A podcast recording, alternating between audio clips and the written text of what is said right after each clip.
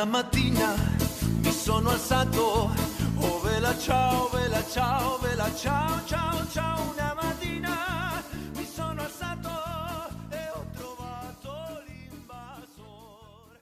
Partigiano, portami via, oh vela ciao, vela ciao. Hola a todos, hola a toda la peña de Gabalpop, soy Alex Monterde, soy actriz española y hoy vamos a darle buena jarana al temita de la casa de papel. Vamos a darle caña. Hola Alex, ¿qué tal? ¿Cómo Hola. estás? Muy bien. Y sí, eh, hoy tenemos eh, un podcast especial. Vamos a hablar exclusivamente de la Casa de Papel de la cuarta temporada, pero vamos a hacer como un recuento un poquito de las primeras para, Mm. para ver cómo, cómo estamos con esta serie que la acabo de ver hace dos días y me pareció fabulosa. Así, de, de las mejores series eh, españolas que he visto y, y que creo que se puede, serie. se puede, se puede, está al nivel ya de una serie norteamericana o una serie inglesa. Y bueno, eh, para hacer un poquito de recuento de esta serie, eh, la serie eh, se estrena en el 2017. Sí. Es, es el showrunner es Alex Pina. Bueno, fue Ujú. producida por A3 Media. Y cuéntanos, ¿cómo fue, cómo fue el estreno allá en España? Porque no estrenó, para los que nos están escuchando, y sepan, la, la- serie no empieza con Netflix. No. No, a ver, la, la serie yo tengo un, un vago recuerdo de cuando se estrenó, porque se estrenó en Antena 3, que es un canal privado de aquí de, de España, y, ah, y bueno, tuvo una acogida más o menos bien en la primera semana, el primer capítulo, y después fue, fue cayendo en, en picado, o sea, se fue, mm, se fue al pozo del olvido porque además eh, hubo como un parón de verano y luego a la vuelta no se acordaba nadie de que, de que esta serie estaba. Entonces tuvieron problemas en este, en este, el principio. También he oído que Alex eh, Pina, el, um, el director, la planteaba como que no era una serie de mucho arrastre, pero yo la verdad es que cuando empecé a verla, eh, más allá de las dos primeras temporadas que son distintas a las demás, que luego lo hablaremos porque Netflix entró, eh, yo sí le veía una serie con potencial y una serie que, que pudiese arrastrar a la gente. Entonces, bueno, no era la plataforma adecuada y, y cuando llegó a Netflix, pues remontó. A ver, eh, pregunta, pregunta complicada. ¿Crees que el público español tiene mal gusto? O sea, ha, han menospreciado prácticamente un buen producto. A ver, no creo que el público español haya mm, menospreciado, creo que la, todo, o sea, siempre estamos en constante evolución y creo que eso de tener una hora determinada para ver una serie, un día en concreto, creo que eso ya se ha terminado, creo que eso ya es cosa del pasado. Y entonces, claro, si lo pones en la televisión y tiene que ser una hora con sus comerciales que hace que una serie de, pues ponle, porque al principio es verdad que los capítulos duraban 70 minutos. Cuando se pasó a Netflix, se, ah, se, mm, se rehizo. O sea, lo que hicieron fue acortarla. Esos mismos capítulos los pasaron a ser de 40 a 50 minutos y los redistribuyeron en vez de, creo que eran nueve capítulos lo que tenía en un principio la temporada, lo pasaron a 13. Entonces, claro, un, tú imagínate una serie de 70 minutos en una televisión privada donde te meten anuncios, es que te plantas perfectamente a la una de la mañana viendo una serie. Y si te la hacen entre semana, ¿quién está levantado a la una de la mañana para ver una serie cuando al día siguiente tiene que irse a trabajar? Entonces creo que más que pasáramos de ella porque te- tuviésemos mal gusto, creo que es que está ya totalmente obsoleto el formato, el formato televisión. Yo creo que fue más por eso Ahora, que porque puede la ser serie que, no gustara. puede ser que a 3 media, es, claro, Antena 3 eh, no tiene streaming, ¿o sí? Eh, sí, ahora sí que tiene una plataforma, no, mm, eh, sí- sé que tiene, A3 Media tiene, tiene A3 Media Player, eh, pero vamos, que no ta- tampoco tiene, no sé si en A3 Media Player, es que claro, yo no he entrado, no sé exactamente cómo va, pero creo que sí que puedes ver el contenido del, del canal, pero es que no es lo mismo que Netflix. Netflix nos da una comodidad y nos da una visibilidad que, ah, que no, Claro, porque no HBO, otra plataforma. HBO, por ejemplo, este, estrenaba su, pues Juego de Tronos los domingos, yo veía, sí me, yo sí me sentaba los domingos de la noche a ver el Juego de Tronos, muy, Y, y, pero aparte te ofrecía este en streaming, pues no, así que no había problema para los que no veían el domingo. Y bueno, ya la serie era mundial y se pirateaba mucho también. Pero bueno, eh, como dato, eh, este, La Casa de Papel es la serie de habla no inglesa más vista en la historia de Netflix. O sea, es algo buenísimo para España eso. Sí. Sí. Nos hace, nos, nos hace ya querer crear contenidos de muchísima más calidad y contenidos más elaborados que hasta ahora, que los contenidos que hasta ahora habíamos estado teniendo. Es interesante para el sector de aquí de España. Ahora, vamos a, como dijimos, vamos a comentar brevemente la 1, la 2 y la 3. Eh, tal vez nos, nos, centramos en la 3 y la 4, pero la 1 y la 2 son, que es la parte donde eh, está hecha enteramente por A3 Media y Antena 3. Y bueno, la 3 y la 4 ya que está con Netflix. A ver, ¿por qué crees que, que, que, que, fue bueno contar una historia de ladrones en estos tiempos? ¿Por qué esa empatía que, o sea, esa empatía lo siente la gente de la serie el público de la serie y el público en general. A ver, yo es que, a ver, lo que pasa es que a mí, por ejemplo, siempre me gusta más ir siempre a favor del delincuente que a favor de, lo que se supone que es eh, lo bueno, ¿no? Por ejemplo, aquí serían los malos serían los ladrones y los buenos serían los policías.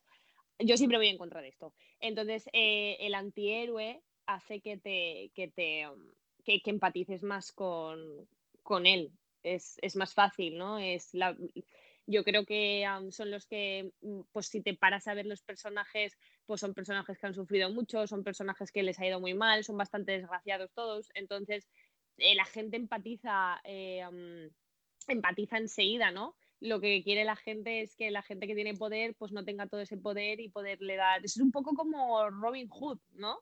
es el estar a favor de, los pobres, ¿no? En, cierto, en, cierto, en cierta medida. O sea, que quieres que le salga bien.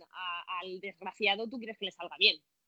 ¿Sabes? También te pintan en la serie, te la pintan un poco como que los policías son bastante cabrones. O sea, que son bastante son bastante, mm, pues eso, no son tampoco buenos policías. Cada uno también tiene sus cosas raras que hace y sus cosas malas. Y eso lo que hace es que aún apoyes más a los, a los ladrones. Exacto. Y bueno, el, el, hecho de que, de que vayan contra el sistema y no que vayan contra el ciudadano de a pie o la gente normal, es, es hace que genere empatía, pues, ¿no? A mí también, me, a mí me parece genial el, el, hecho de ir contra el sistema. Una cosa que no me gustó y que me pareció la, la, la, la parte más tonta en las primeras temporadas y que sí hizo mucho hincapié es en el hecho de que no matan. O sea, estás yendo a asaltar un banco, tienes que, un tipo como el profesor tenía que haber tenido en el cálculo matar, porque está dentro del cálculo. No digo que vayan a matar, pero. Eh, y, claro, lo, este, el personaje, por ejemplo, de Moscú no tenía nada de ladrón en verdad. Yo veía a un señor bonachón y nada más. Eh, y ahí me parecieron fallos que tuvieron en, en las dos primeras. Eh, pues, no, mm, no contemplaron. Yo creo que es al, contrario, ¿eh? porque si te das cuenta, Moscú, el personaje de Moscú, te cuenta la vida de un padre, porque realmente aquí no dejan de contar historias sobre los personajes, entonces te cuentan la vida de un padre que la madre les abandonó, que era un padre que no sabía cómo sacar adelante a su hijo y que era una familia de recursos limitados. Entonces el hombre, no porque sea ladrón eh, signifique directamente que sea mala gente. Entonces, a mí el personaje de Moscú me gustaba mucho porque em, por eso la gente empatizaba tanto también, porque era un señor mayor, muy bonito él, que lo único que quería era darle lo mejor a su hijo. Y conforme está montada la sociedad, le era imposible habérselo dado de otra manera que no fuera robando. ¿Sabes? Entonces eh, ahí vas más a full con, con, con ellos, porque dices, joder, enseguida te paras a pensar, tú no eres millonario y dices, es que em, ojalá yo pudiera darle lo que los millonarios le dan a sus hijos, pero no puedo, ¿sabes? Entonces ahí vas más, ah, vas más a favor todavía con esos personajes. Por eso también lo de no matar, porque si no pierdes a la gente. En el momento en el que se derrama sangre, la, pierde, la gente ya no empatiza tanto contigo. ¿Sabes? Eh, porque no eres un ladrón, eres un asesino. Asesino. Sí entiendo, pero igual discrepo el no haber contemplado el hecho de matarlo. O sea, no digo que le vayan a matar, pero se tenía que haber tenido en el cálculo. sea, habían calculado todo. Era imposible que no calculen que algo malo podía pasar ahí dentro. Pero bueno, eh, eso, es, en las primeras temporadas. Otro detalle que me pareció mm, este, muy, muy, muy español, incluso muy latino, porque eh, tenemos algunas cosas en común, son los diálogos extensos que tiene la serie en las primeras dos temporadas. O sea, son diálogos muy pesados en que eh, me aburrí, de verdad, me aburrí porque no hay algunos diálogos que son muy buenos, por ejemplo, cuando Moscú habla con Tokio y le dice que ella iba pisando piedras, iba, o sea, me pareció muy bueno, o sea, sentí, que, sí. sentí que la podía tocar o que podía descolocar al personaje. Pero luego no, sí, tiene diálogos infumables. ¿Qué opinas tú de eso? A ver, a mí la primera temporada yo la tuve que ver eh, obligándome porque yo decía, esto es un producto bueno y esto es un producto que, que cuando salgan de toda esta mierda donde se han metido, tienen que llegar a buen puerto, porque la idea es genial, muy mal se te tiene que dar para no poder ejecutar al final algo bueno. Pero sí, las primeras temporadas a mí me molestaba muchísimo todos estos diálogos que no nos importaban nada, este amorío tan, tan metido con calzador, tan a la fuerza que tenían Río y Tokio, no llevan ni media hora de, de asalto y ya están enamorados. Vamos a ver, por favor, o sea, ¿estamos locos o qué? tenemos, estamos dentro de, la fábrica de, moneda y timbre, ¿vale? Vamos a robar mucho dinero. No puedes estar enamorándote como si estuvieras en el instituto. No se puede, vamos a ver. Entonces a mí sí que es verdad que esas dos primeras temporadas dije, como esto siga así, yo paso porque es que la verdad yo no, porque es que no te importan los personajes a esa altura, no te importan como espectador, dices, es que me da igual, yo lo que quiero saber es cómo vais a sacar esto y cómo vais a hacer lo otro, no me metáis toda esta mierda por en medio porque no me importa esto. Entonces, gracias, gracias, que yo creo que, que, el cambio con Netflix creo que también tuvo mucho que ver que la serie haya, se haya desarrollado de una manera que posiblemente sin Netflix no se hubiese desarrollado por ese lado a lo mejor hubiésemos seguido con el pastelón de, ese tipo de diálogos densos y, ah, que no y, poco significativos para, la historia. Sí, eh, de verdad que fue de las partes más aburridas que tienen las primeras temporadas. Ya en la 3, este, nosotros ya, se nota la, mano de Netflix, se nota, eh, se, se, nota en cuanto a los guiones, como han mantenido la estructura en su narrativa, pero luego van, van, haciéndole estos cortes que tú dijiste al inicio a los capítulos que tenían episodios larguísimos que, que ya llegaban a aburrir. Mm. Sí. no, pero ellos ya reeditaron las primeras dos temporadas, ya las reeditaron para lanzarlas en Netflix.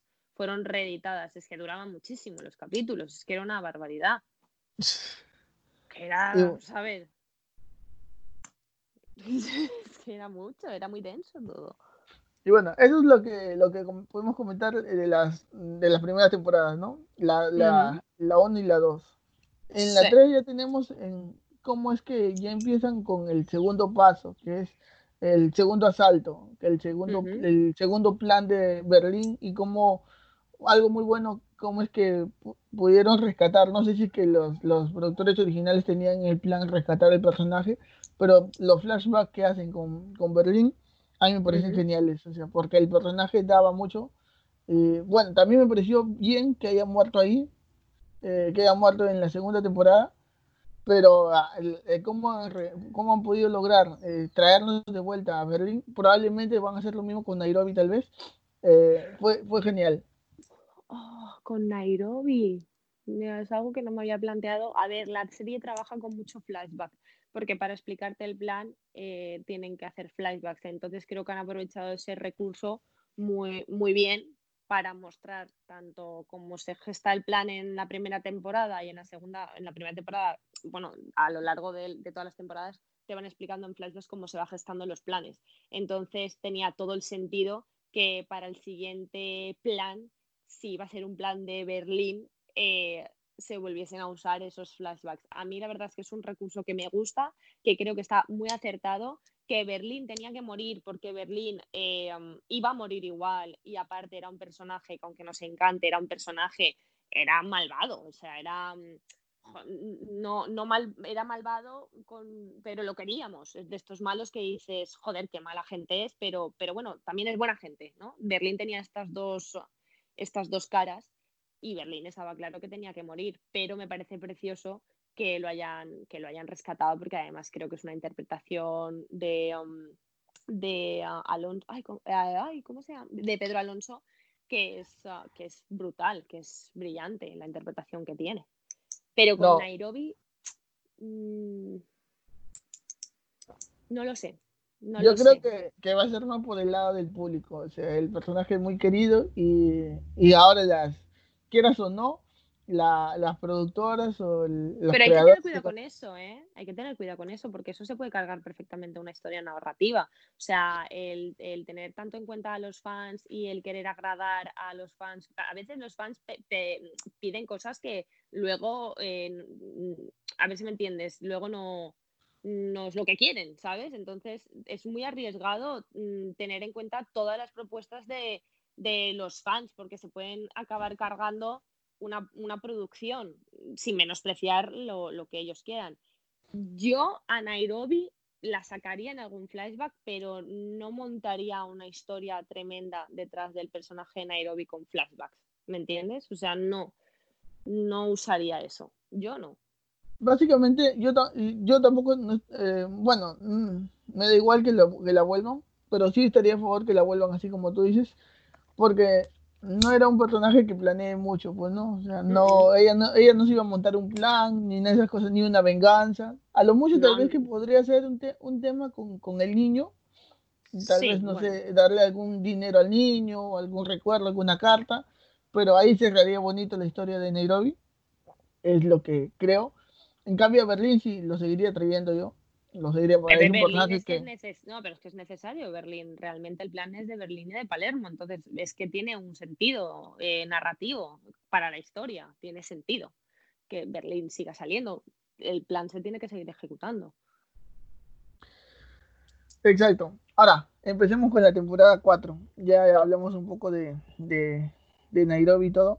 Eh, los grandes eh, antagonistas de la 4 es eh, el jefe de seguridad del Banco de España, Gandía, y Alicia Sierra. Eh, yo creo que ambos muy buenos personajes. Eh, ya sacaron, en, en, la primera temporada nunca se habían enfrentado a un personaje así, ya porque este ya es, un, es una máquina de matar, como le dicen en algún momento. Y, ¿Y, qué, evolución crees que van a tener este personajes? Yo creo que van a seguir con Alicia. No sé si este Gandía va a seguir en la quinta temporada. Eh, uh, ay, refrescame, Gandía. Es el jefe de seguridad. No, no, sí, sí, pero ¿qué le pasa a Gandía? O sea, lo último que sabemos de Gandía, ¿qué es? Ah, que este, Bogotá, Bogotá lo, le da una golpiza porque ¿Sí? le da una golpiza y lo tienen ahí todavía. O sea, eh, Gandía pero, lo tienen, pero lo tienen ahí, ¿no? No lo claro, y lo tienen ese, golpeado. Ahora, si es que si es que el tipo se para y los golpea a todos y se escapa, tal vez sea un buen giro de guion porque, a mí me sonaba que, porque a mí me sonaba que lo habían matado a Gandía no, al final del todo. Bueno, o sea, se puede especular en que lo matan, porque, o sea, lo, lo golpea duro, duro, duro, duro. Claro, porque luego dicen por Nairobi, ¿no? Por Nairobi, sí. todos dicen por Nairobi, por Nairobi. Y no pero no se ve que se levanta, pero estás, como hemos dicho, estás hablando de una máquina de matar, o sea, el tipo puede ser muy resistente, o sea, ellos incluso pueden cometer el error de creer que lo puede matar a golpe. Y yo no creo que a un personaje, o nunca he visto en la vida real a, uno de estos tipos que supuestamente han estado en toda esta guerra, no creo que te puedas confiar en matar los golpes. O sea, a uno de estos tipos tienes que matarlo con un tiro en la cabeza. No hay manera de saber que esté muerto. A mí Gandía me gusta mucho como personaje, aparte el actor lo hace increíble, me, me gusta mucho este tipo de actores que son tan porque es que además yo me reía mucho con Gandía, o sea, es un malo, pero que, a, mí que me gusta el humor negro, mm, yo me reía mucho de, cómo se dirigía a ellos, de las cosas que decía. Entonces, eh, también es un personaje para mí muy clave en esta temporada. También nos ha dado un poco de aire, ¿no? Porque siempre ahí dentro era como que lo tenían todo muy controlado hasta que desde fuera hacían algo y, por primera vez el caos se genera directamente desde dentro de, un tipo como es Gandía que se niega a, se niega a abandonar sus creencias y sus principios. Todo esto por culpa de Palermo, porque también, a mí me parece que ahí perdonan las cosas muy fácil, porque a, eh, Palermo me lía a mí, la que les ha liado a ellos con Gandía, y le meto un guantazo que lo tengo sentadito todo lo que queda de asalto. Porque vamos a ver, mm, es culpa de Palermo. Claro, pero... Al día. O sea... ¿Veis? A mí esas cosas de que se les pase tan rápido me pone un poco enferma. bueno, es verdad. Yo, creo, yo creo que se entiende por el, eh, el punto de que eh, Palermo necesitaba generar caos. Tal vez no, no, supo la magnitud del caos que iba a generar, o tal vez sí lo sabía. Eh, y Gandía es un personaje como en algún momento de la serie le, le dicen, el, el tipo era como, no sé, que saques a un, a un león de, de, su, de su jungla, que es, que es su vida en estos sitios de Vietnam, Afganistán y todo eso, y lo llevas a un sitio tranquilo donde prácticamente no hacían nada, y, llegas y haces un asalto y le das vida. O sea, le, sacas el animal de adentro. Claro, pero Berlín ya lo dijo, a este tipo hay que matarlo. Entonces, no me, eh, Palermo sabía perfectamente que lo que iba a pasar, eh, que sabía que algo gordo iba a pasar al, darle la herramienta para, para, para, para, que Gandía pudiese obrar, porque es que Berlín ya lo dijo, a este tipo hay que cargárselo porque este tipo no va a parar, o sea, si puede, nos la va a liar. Entonces, mm, yo soy Tokio y yo a Palermo no lo perdono así, soy Helsinki y le arranco la cabeza. Es que también hay cosas que a veces dices, mm, claro que luego hay que salir todos de ahí, como y se necesita Palermo, pero Gandía para mí un pilar fundamental en la temporada, también para darnos aire a nosotros como espectador, para que pasen situaciones diferentes, nuevas, ¿no? Para que no vuelva a ser lo mismo que en el primer asalto, porque es que si no también estábamos un poco ahí estancados en, vale, otra vez otro taco, pero Gandía te da aire, te da, te da, también te da alguien al que odiar, porque el pobre personaje pues está hecho para eso, para no caer bien. Exacto. Ahora, eh, el otro personaje que ha sido odiado y hemos terminado odiándolo hasta el final de temporada es eh, Sierra, la, la, la negociadora, a mí me mm. pareció muy bueno, o no sé si bueno, hasta medio perturbador eh, ver a una embarazada haciendo todas estas torturas, o sea, hasta el punto en que se la ve torturando a Río, eh, negociando, me pareció bueno, pero se entiende que una embarazada ya tiene muchas limitaciones en, aspectos tal vez emocionales, pero ella lo, lo maneja muy bien, se ha vuelto demasiado fría. Ahora, bueno, pero realmente se ha vuelto así porque ha perdido a su marido que esto es una clave que te dan al final de la temporada, mm. porque yo me tiro toda la serie diciendo, bueno, pero a esta mujer, ¿qué es lo que le pasa? ¿No? Y eso también está bien, porque yo decía, pero esta mujer, ¿qué, qué coño le pasa en la cabeza? ¿Se le ha ido la olla o qué? Porque es que la manera de actuar que tenía no era normal. Por lo tanto, toda mi versión que tenía hacia el personaje de Alicia Sierra, eh, cuando ella cuenta que acaba de perder a su marido hace dos meses, inmediatamente empatizas con ella. Y dices, vale, esta tipa no está pasando un buen momento, ¿sabes? A esta tía se le ha ido un poco la, regadera, está embarazada, su marido ha muerto, eh, vamos a ver, ¿sabes? Entonces empatizas un poco con su personaje, ¿no? Y, empiezas como un poco a remar también a favor de, este personaje, pero, pero mm, sigue siendo la mala de, de la carpa. O sea, es un personaje muy cruel. Ahora, no olvidemos ah, que ha usado, un, ha usado al hijo de Nairobi para pegarle el tiro, ¿sabes? O sea, es que es muy fría. Claro, ha rozado, la ilegalidad. Ahora, yo le hubiera quitado unos cuatro meses de embarazo, porque, o sea, las cosas que ella está haciendo ahora, o sea, en cómo termina, porque estamos hablando ya de esfuerzos físicos, no solamente de esfuerzos mentales, este, haber salido por todas las calles a, a conseguir las pruebas que, que incriminan al profesor y a, ¿cómo se llama el otro personaje, el que está con el profesor afuera? La ciudad tiene eh, sí, sí, sí, Ay, ¿cómo se llama? Ay, es que me, me, gusta mucho este, este hombre. Eh, Marse Marsella. Marsella, Marsella. Marsella, sí. Marsella. Eh, Marsella y, y, ya todas esas cosas que hace, que tiene que caminar mucho, que tiene que andar en coche, ya me parece un poco ilógico que lo haga una persona que está embarazada. O sea, ya no estamos hablando de, aspectos mentales, estamos hablando de aspectos físicos y sé que el embarazo eh, ya en un punto te limita mucho físicamente. bueno, pero eso también depende de cómo, de cómo seas. Por ejemplo, mi, mi, cuñada estuvo hasta los últimos días de embarazo perfectamente, haciendo exactamente lo mismo, con más, ah, pues, con más dificultad en el sentido de que es más incómodo, mm, con más incomodidad, pero ejecutando exactamente lo mismo. Creo, a mí cuando apareció embarazada, a ver, eh, aquí ahora hay un movimiento feminista. Eh, muy, muy potente hasta que pasó lo del coronavirus. Era de lo único que se estaba hablando aquí en España. No se hablaba de nada más que del movimiento feminista. Entonces, eh, cuando la vi embarazada dije, vale, ok, está claro lo que está claro lo que quieren reivindicar con esto, ¿no? Y también ahí es donde te das cuenta de lo que la sociedad o, lo que está pasando en la sociedad acaba, pues, eh, ¿cómo se dice? Alterando, no, sino se, acaba metiendo también, ¿no? Y cómo se acaba construyendo cosas en la ficción que son paralelas a lo que está pasando en la, en la sociedad. Entonces la vi embarazada y dije, vale, ok, es una mujer mm, fuerte que está embarazada y también puede trabajar, evidentemente. Y, bueno. pero y me gustó el choque de estar embarazada y ser una, una sádica, ¿no? Que siempre la gente piensa que las mujeres embarazadas pues son, más vulnerables y tal, y no, esta, esta tipa no, porque también hay mujeres que evidentemente no. Entonces sí que me gustó ver, ver esa parte, pero creo que fue también un poco forzado, un poco fue impactante verla llegar ahí a la carpa eh, con el bombo, y sabes, y súper loca. Me gustó, pero me, me impactó. Ahora, eh, bueno, no sé, lo que diga, lo que voy a decir no va a ser muy popular, pero si pierde el bebé, puede ser que eh, haya valido todo lo que ha hecho. No digo que le haya valido a ella, sino que eh, sería un giro interesante. porque, si perdiese el bebé. Este, claro, porque, o sea, le va a pasar algo muy grave, va a tener una consecuencia todas las acciones que ha tenido, ¿entiendes? O sea, porque ya está tomando acciones físicas, como vuelvo a decir, salir y todas esas cosas, le puede acarrear algún problema de ese tipo.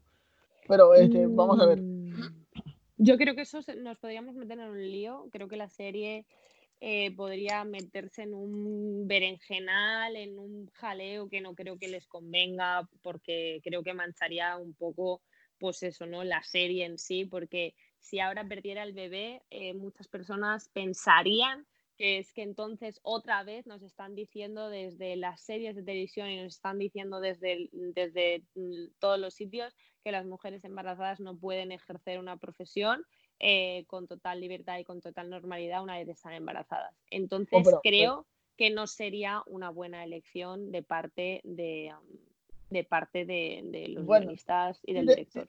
Sí, te entiendo, pero estamos hablando de un personaje de acción, o sea, no, no hace lo que hace una profesional, una contadora o cualquier cargo que ejerza, bueno, es un personaje de acción. Ya, pero da igual, porque una mujer puede hacerlo perfectamente. Es que si, si hacen algo así, yo no creo que a todo el mundo le parezca bien. Bueno, porque es que entonces el, es que el mensaje es el mismo. Una mujer embarazada no puede hacer todo esto. Y, sí, sí que puede. ¿no? A ver, vamos a ver, a lo mejor no es lo más normal del mundo, ¿no? Y a lo mejor aún la sociedad no está adaptada a ello, pero, pero sí, ¿no? Es que, no sé, yo espero que no vayan por ahí porque tendrán, tendrán críticas, críticas no bonitas. Veremos. Ahora, eh, tenemos un personaje que hasta la segunda temporada, o hasta incluso, claro, hasta la segunda, me caía, me, me caía bien, era Arturito. ¿Por qué crees que lo siguen, lo siguen, lo siguen, lo siguen trayendo? O sea, ¿qué, ha tenido un impacto el actor? O sea, ¿qué? El actor se ha hecho muy popular en España o qué, o sea, al comienzo me pareció un personaje medio irrelevante, luego le dan algún tipo de relevancia, pero hacerlo aparecer ya en la cuarta temporada me pareció totalmente ilógico. A ver, Enrique Arce es un, es un actor que lleva muchos años aquí en España, además es de mi misma ciudad, es de Valencia, es valenciano y ya muchos años trabajando. Es verdad que a lo mejor no había topado con un producto tan como actor tan tan bueno, o sea, no ahora no me acuerdo muy bien en las producciones que ha estado, pero ahora es como un producto estrella, ¿no? Es el producto estrella que tiene España. Eh, y yo me alegro por él como, como actor, porque además me cae genial. Pero mm, es verdad que Arturito no sé muy bien qué hace ahí otra vez. Quiero decir, puedo entender que por el hijo, porque quiera saber, porque realmente es un desgraciado, eh, no sé muy bien qué hace ahí y no me gusta para nada cómo han tratado el asunto de, ah, la violación o del abuso sexual con este personaje. Porque no entiendo, eh, vamos a ver, o bien vas ahí porque tienes problemas de autoestima, porque te quieres subir al carro, porque quieres seguir subido al carro en el que está, ¿no? Porque él va dando conferencias y va dando charlas de motivación y todo este rollo, ¿no? Entonces, ¿con qué finalidad vas ahí? porque es que esto es lo que pasa con este personaje. No sabemos si va porque quiere seguir eh, subido en el carro, no sabemos si va porque realmente quiere recuperar a su hijo, eh, no sabemos si va porque está mal de la cabeza y porque como no tiene nada mejor que hacer en su vida y es un desgraciado, se vuelve a meter ahí dentro, porque no es nadie sin ellos. Eh, tiene como muchos frentes abiertos, ¿no crees? Es como que tiene muchas cosas que, no acaban de, relacionarse bien.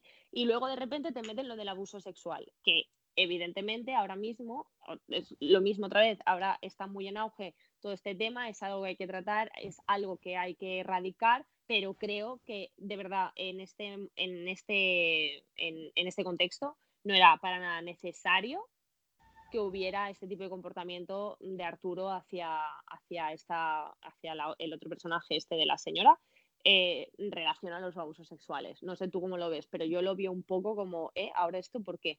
O sea, no... Por esto te digo que a veces lo que la sociedad pide o lo que la sociedad quiere ver a veces puede destrozar una, historia de ficción. ¿Me entiendes? Sí, por eso mi pregunta era, ¿el, actor eh, se ha hecho muy popular en España? No, te digo, eh, vamos a ver. Porque eh, acá tenemos... Lleva muchos años, o sea, lleva muchos años. No, o sea, Mm, muchos años haciendo cosas, algunas más relevantes, otras menos relevantes, y ahora está pues en la misma, no sé cuántos seguidores debe tener este, este actor en... Yo lo tengo en Facebook, no, no sé, en Instagram. Acá, acá, tenemos, este, nos llega mucho Tokio, por ejemplo, es de la... Tokio se ha vuelto incluso imagen de algunas, de un, de un retail local de, de Sudamérica muy grande eh, y claro, llega mucho de, de, Tokio si llega info, llega las cosas que hace, o siempre hay una nota de, de, la actriz. pero, porque, pero a Arturito yo no lo, había, no lo había visto nunca así por acá. Te hablo de, de notas por acá de lo que hace o que, que hizo, esas cosas. A ver, Úrsula Corbelo, lo que pasa es que ella empezó en una serie que eh, se llama Física o Química, creo que eso fue su primer papel. Esa serie también fue bastante popular aquí en España, se llevó a Francia, se hizo una versión francesa y después ella ha ido trabajando en, eh, también es un, es un perfil, es, es, una mujer joven, es una chica atractiva, es una chica que gusta a, pues bueno, pues las niñas quieren ser como, como Úrsula y a los chicos les gustaría tener una novia como Úrsula, ¿me entiendes? O sea, es un, un prototipo de, de producto exportable, ¿no? Por ejemplo, pues allí a Latinoamérica todo el rollo. Claro, eh, Enrique Arce es un hombre mm, de, pues debe tener sus cuarenta y tantos, ¿no? Entonces, que tampoco pues es un chico, es un actor normal, o sea, de aspecto, pues un chico, un hombre normal, no es ni nada súper belleza, pero no es un tío feo, ¿no? Pero vamos, que sí que tiene bastantes seguidores en, en Instagram, pero porque ya te digo, Enrique Arce es muy buena gente, ¿sabes? Entonces, Mm, es un tío muy simpático, es un tío muy, muy humilde, es muy llano eh, y está muy agradecido con esta producción. No sé, no sé hasta qué punto habrá eh, tenido que ver ¿no? la aceptación del público para que lo metan en la, en la, siguiente temporada. También le da el toque cómico a la serie, si te das cuenta, porque no para hacer el capullo. Entonces, mm, no lo sé, a mí no me gusta lo que han hecho con el abuso sexual, eso es lo que no me gusta. Sí, además a mí me pareció buenísimo eh, traerlo en el primer episodio, creo que es, eh, como el coaching barato que es, porque eso es. o sea, no, estoy, no estoy en contra totalmente del coach, pero él es un coaching barato que, que, que, se ha puesto a hacer estas conferencias en base a su supuesta experiencia heroica en, en las primeras temporadas, y es un coaching barato. Eh, lo siguen trayendo. Yo, a mí me pareció bueno traerlo y que, o, que lo maten los policías o que lo maten. Tú quieres que lo mate todo el mundo. Tú quieres matar a Porque, alguien. Sí, en verdad yo creo su, su, su, mejor cierre de Arturo es que muera y que muera como el héroe que cree una gran parte de la sociedad española en la serie que es, porque lo tienen como un héroe. Sí, yo creo que sería eh, un final bonito para, para Arturo, pero claro, es que ahora mismo no sabemos si queremos que tenga un final bonito, porque ahora eh, donde se ha metido con lo del abuso sexual, no sabemos si queremos que tenga un final bonito este personaje, no se le puede perdonar un abuso sexual, ¿sabes? Por eso no, me gusta mucho lo que han hecho con él, porque podrían haberlo dejado como un desgraciado, porque yo creo que ya tenía bastante. Claro, ya tenía bastante el personaje este, ¿no? O sea, le quitan la, la o sea, su mujer lo manda a la mierda, eh, la amante lo manda a la mierda, se queda sin hijos, se queda sin trabajo, es un desgraciado. O sea, ya era bastante desgraciado para que encima le metan lo del abuso. Es que ahora ya no nos crea simpatía, porque ahora es, un acosador sexual, ya no nos crea simpatía. Es una pena, porque podrían haberlo terminado así, que la gente se pensaba que, que era un héroe y que por lo menos hubiese hecho algo bueno por los demás una vez en la vida, ¿no? No sé lo que van a hacer con él. Exacto, yo creo que ya lo, yo creo que valoraron al personaje de que lo volvieron abusador y todo eso, o sea, no tenía ya, sí. Ya no tenía sentido. Hay que matarlo ya, ¿verdad? Ya hay que matarlo. Sí. ojalá que, ojalá que, sí, claro, muy aparte de lo que del, del, del abuso, bueno, si muere como un héroe, bueno, ya pues, que cierre el personaje. Ahora, ¿Por qué tú crees que este, Gandía se ensañó tanto con Nairobi? Hay una parte de, que, bueno, obviamente la, serie es española y tiene mucha jerga española. Yo sigo sitios web españoles, algunos youtubers españoles, bueno, entiendo más o menos este, la jerga, pero a Nairobi le llaman mil leches. ¿Qué es mil leches? ¿Qué tan grave es este insulto? Mil leches aquí llamamos a los perros que son de, muchas razas, que no tienen raza, que es un perro pues, de, pues, sin raza, que es como de, todas las razas. Entonces a Nairobi se dirige así a ella porque ella es gitana.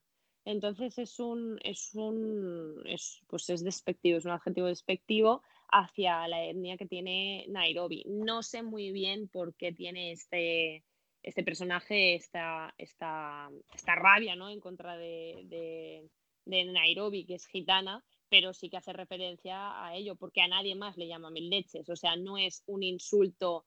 Mm, no es un insulto que usas para una persona que es de que no es de raza, ¿me entiendes? O sea, no es un, es un insulto muy, muy concreto hacia ella, hacia su etnia gitana. Entonces no sé por qué es tan racista.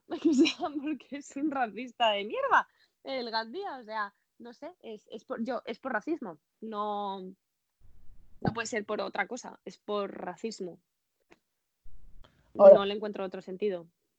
Claro, y, y, la mata, la mata simplemente, la mata simplemente por el hecho de, de, de, sus, de sus raíces gitanos, pero también este Nairobi y Tokio la, eh, habían burlado en otro momento, ¿no? Así que puede haber ahí esa, esa añadidura yo creo que para un personaje como el de Gandía, un tipo que ha sido militar, un tipo que ha estado en las fuerzas de no sé qué, bueno, un tipo que ya sabemos a lo que se dedica, ¿no? Que es a lo que, lo que es, ¿no? Mm, está acostumbrado a, que le den órdenes mandos superiores que normalmente pues son hombres eh, blancos, ¿no? Y, y él ejecutarlas. Yo creo que en el momento en el que llegan dos mujeres, Tokio y um, Nairobi, además Nairobi es de etnia gitana, que se menosprecia mucho la etnia gitana en España, bueno, y en el mundo entero hay gitanos y siempre eh, son menospreciados y el insulto es gitano de mierda, ¿no? Entonces, eh, o, mil leches o, lo que sea. Entonces, yo creo que eso hace uno, hace como una bomba eh, dentro de la cabeza de Gandía en la cual la tiene enfilada y piensa, vamos a ver, esta tía llega aquí, mujer, gitana, me la lían, se burlan de mi cara. No. Entonces es algo que se toma él como personal, como cómo me va a ganar esta gitana de mierda, ¿no? O sea, él se siente superior a ella, en todo momento siempre se siente superior. Y yo creo que le duele mucho al ego que una mujer gitana pues haya podido reírse de él. Exacto. Bueno, sí, eh, en verdad, y Tokio se salvó. Si es que no ha muerto, si no, creo que va, a- seguir yendo por Tokio primero antes que por los demás. Eh, y, para no, despegarnos de Nairobi, Nairobi tiene muchas, escenas eh, algo feministas, ¿no? donde dice empezó el matriarcado, luego las veces que le han querido faltar el respeto los soldadores, eh, se, hace, se, hace, se hace respetar, es una mujer que se hace respetar, que eh, le gusta el sexo como a todos tal vez, pero ella no, no permite que nadie se le, se le vaya encima por el simple hecho de ser mujer. Ahora, ¿tú crees que el personaje eh, es un ícono feminista? A ver, yo, mm, a ver, yo creo, siempre que veo a Nairobi ejercer ese tipo de, ese tipo de papel, yo creo que es más bien una reivindicación más de, de raza gitana que de ah, que feminista y ya está. O sea, creo que esto tiene mucho más trasfondo porque en la sociedad gitana las mujeres no tienen voz, pero no tienen voz de no tener voz. O sea, ellas solo tienen que criar a sus hijos y tienen que estar en sus casas. Y entonces Nairobi es una, es una gitana eh, moderna que ella eh, sale de todo, sale de esa de, de, ese sitio, ¿no? Donde, donde está viviendo y, tiene voz y voto, pero yo creo que no habría que hacerla más feminista de lo que ya es. O sea, ella ya es una mujer feminista, como normalmente somos las mujeres que queremos la igualdad. Y, yo creo que es más reivindicación de, de pues eso, de, raza, de las gitanas también estamos avanzando, las gitanas también vamos hacia adelante y las gitanas también estamos, estamos eh, aquí, ¿no? Y, e importamos, ¿me entiendes? Y, también puedo mandar y puedo ejercer eh, un mandato perfectamente como el de, un hombre. La serie ya es feminista en sí.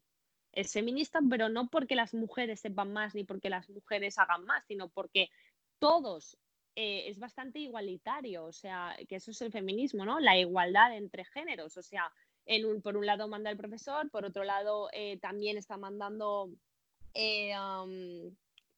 la inspectora, eh, la que ahora es Lisboa. Murillo, Lisboa, también manda Lisboa, de repente tiene el, mandato, tiene el mando Palermo dentro, después lo tiene Tokio, algunas decisiones las toma una mujer, otras un hombre, entonces eso me gusta de la serie porque también eh, hay como, como una paridad, ¿no? Como que, pues una igualdad, que es lo que, lo que tenemos que tener. Entonces no creo que haya que hacer el personaje de Nairobi más feminista de lo que ya realmente es, o sea, no creo que sea un icono feminista, creo que es una mujer. Sí, y la actriz ya ha declarado y ha dicho que se le haría flaco favor que, que, hagan de Nairobi un icono feminista. Igual, no creo que para que lo vuelvan a hacer, la puedan hacer un icono feminista, pues ya el personaje ha muerto, por más que lo traigan en flashbacks, eh, va a ser de cosas muy, muy pequeñas. Pero bueno, y, y ahora nos vamos un poco por el lado musical. Eh, también se, hay hay parte tenemos este, esta canción italiana que la, entonan casi desde la primera temporada, ¿verdad? Sí. Eh, ¿Qué tal te pareció? Por ejemplo... Eh, ¿Bella, Chao, dices? Sí. Mm. A, mí, que a mí, a ver, a mí me parece eh, me parece muy interesante, me gusta mucho, también me gusta mucho la mezcla de, culturas que tiene en general la serie, ¿no? Entonces, que la música sea, la serie es una serie española, los personajes son españoles, pero hay tanto gente del este como, como pues eso, gitanos, como de repente viene un argentino, de, de repente todo el plan se cuece en Italia, entonces me gusta mucho porque es todo muy internacional y me parece súper bonito que, que, bueno, la hermandad, ¿no? Entre Italia, entre España, pues todo, que, esté todo como muy, me parece un acierto que, que algo español tenga una banda sonora como, como el Bella Ciao, ¿no? Que es italiana. Me parece una mezcla muy bonita de, de, culturas y, de, y de países. Me parece muy chulo que tengan esa, mm, Claro. A mí, me gusta mucho. Esa, mezcla. Ahora, eh, también nos tocan en la canción de Nino Bravo Libre, que también Nino Bravo es muy, es, muy conocido acá, es la, la canta Palermo. Pero tenemos eh, una canción que saca del cuadro, que es cuando los obliga a cantar Pescador de Hombres. Que no sé si esa canción debe tener solamente eh, la, el, autor, ¿no? Porque no sé si que hay algún cantante oficial que le haya cantado, pues una canción este, religiosa. Los que nos están escuchando eh, se acordarán al momento de que Gandía, bueno, minutos antes que, la, que mate a, a Nairobi, eh, obliga a que todos los integrantes de la banda eh, canten Pescador de Hombres. Y bueno, todos se la sabíamos. España es un país muy religioso también, igual que Latinoamérica.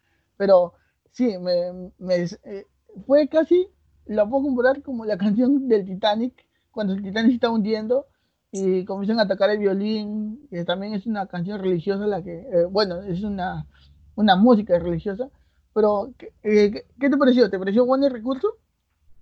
A mí es que como yo soy atea, no creo en Dios, no estoy ni bautizada, no tenía ni idea de qué canción era esta. O sea, cuando la escuché dije, hostia, todo el mundo se la sabe, esto tiene que ser algo. Entonces lo busqué y dije, ah, vale, es que esto es religioso, no tengo ni idea. Entonces, claro, cuando la vi no, no supe ah, relacionar, eh, no, no, no, pude sacar la simbología de, de por qué esa canción en concreto, porque las canciones no son aleatorias, ¿sabes? O sea, eh, el Belachao venía con las, o sea, el Belachao estaba muy bien puesto porque es que Berlín decía chao, ¿sabes? O sea, Berlín se iba y estamos toda la temporada cantándole adiós a Berlín sin saberlo, ¿sabes? Eh, que eso es lo bonito.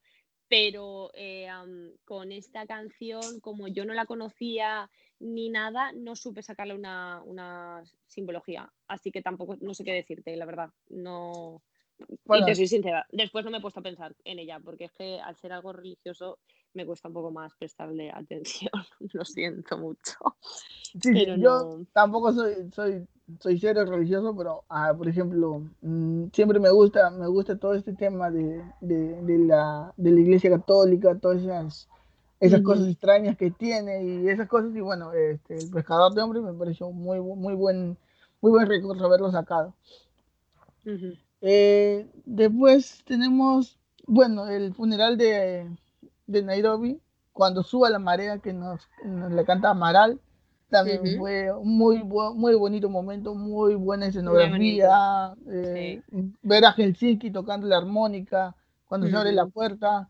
Eh, cuando dijeron lo del misil, yo, yo, yo juré que iban a hacer volar a Nairobi, pero bueno, no, no, no pasó igual. tú quieres, tú quieres que haya que hayan bombas, tú quieres algo. Yo, yo tenía, digo, no se les ocurrirá hacer nada extraño ahora estos, ¿no?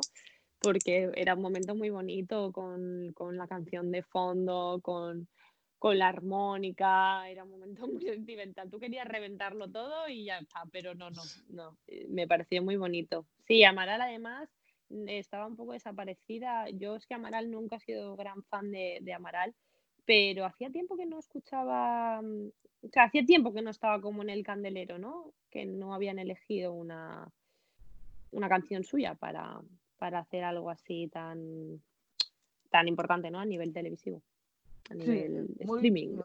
Me, pareció buenísimo, de verdad, me pareció bonito.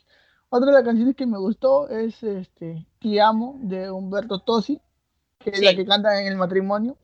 Eh, la he escuchado en español porque creo que todos los cantantes italianos que se vuelven famosos este, apuntan a nosotros, a españoles y latinoamericanos, y la escuchan en español, pero eh, creo que se escucha más bonito en, italiano. me gustó mucho, me gustó mucho. No la había escuchado. Más bonito. A mí me gusta más en italiano, más bonito. Sí.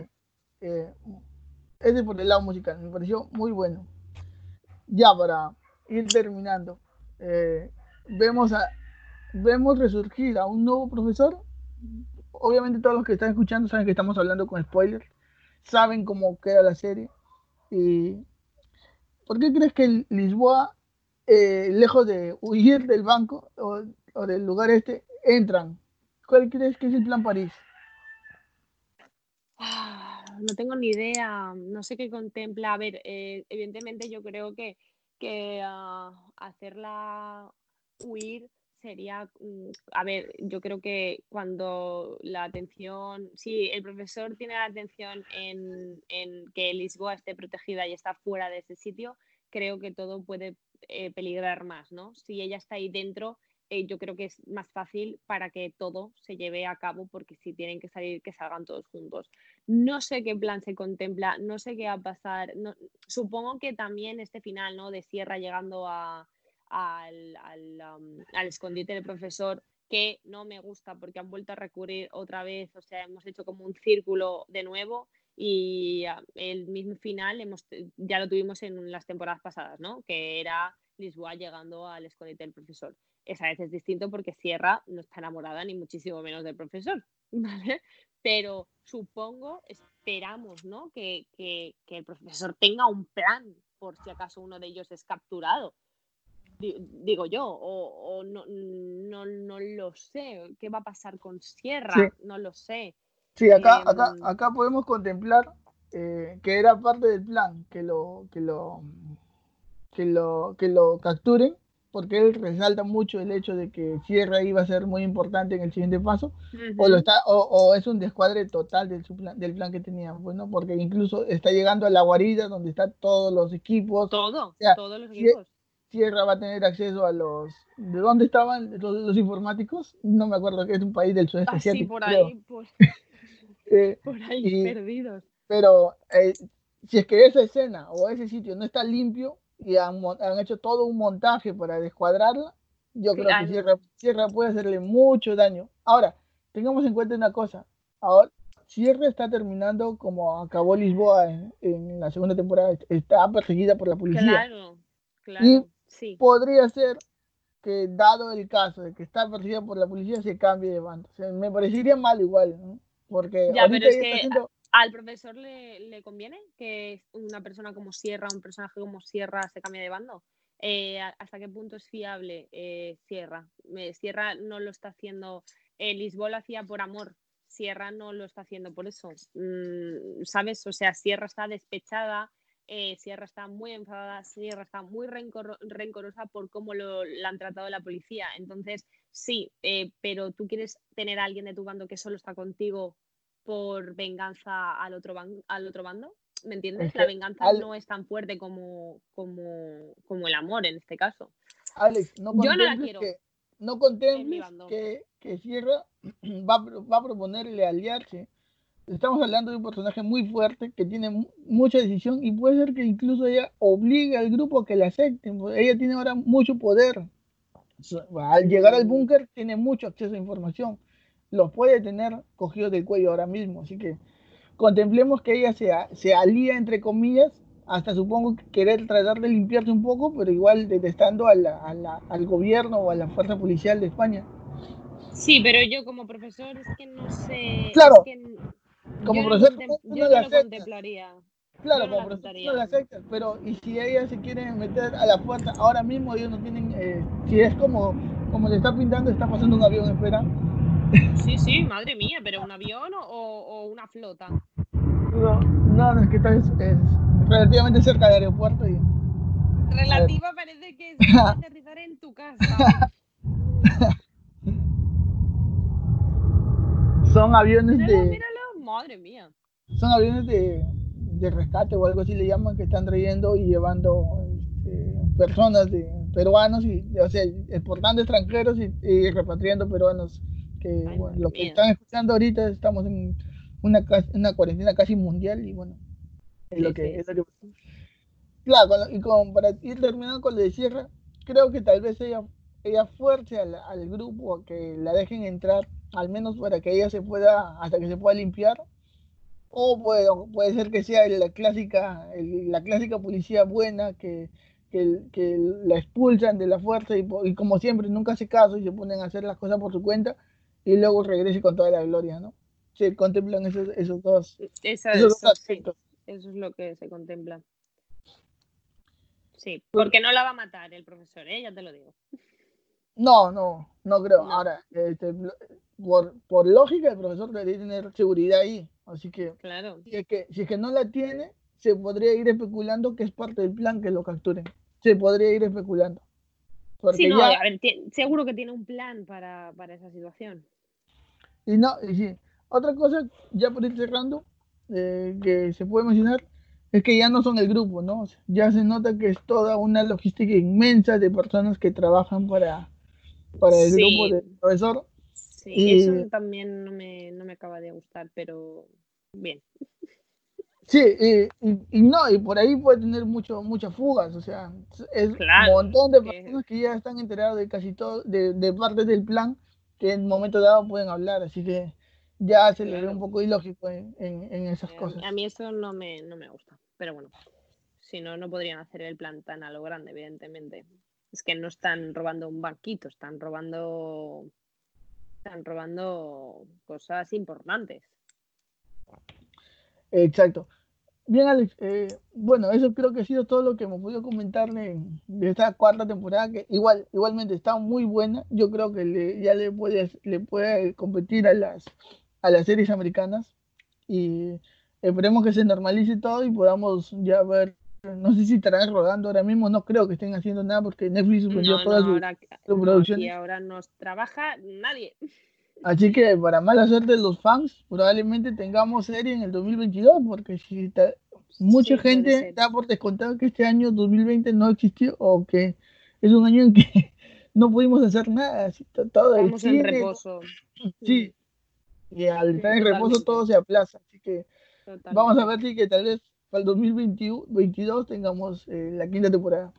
Alex, Bueno. ¿cómo te podemos encontrar en, en redes para, para seguirte? Pues eres actriz además. Sí, sí, Alex Monterde en Instagram. Genial. Eh, síganla. Igual este, hago nota de, de este, de este podcast que hemos hecho y van a encontrar los links de acceso. Síganos a nosotros y que si que tienen alguna sugerencia de esta serie, coméntenla y eh, síganos en YouTube, en Facebook, en Instagram, ahí estamos. Bueno, ha sido un gusto, Alex. Eh, hasta pronto.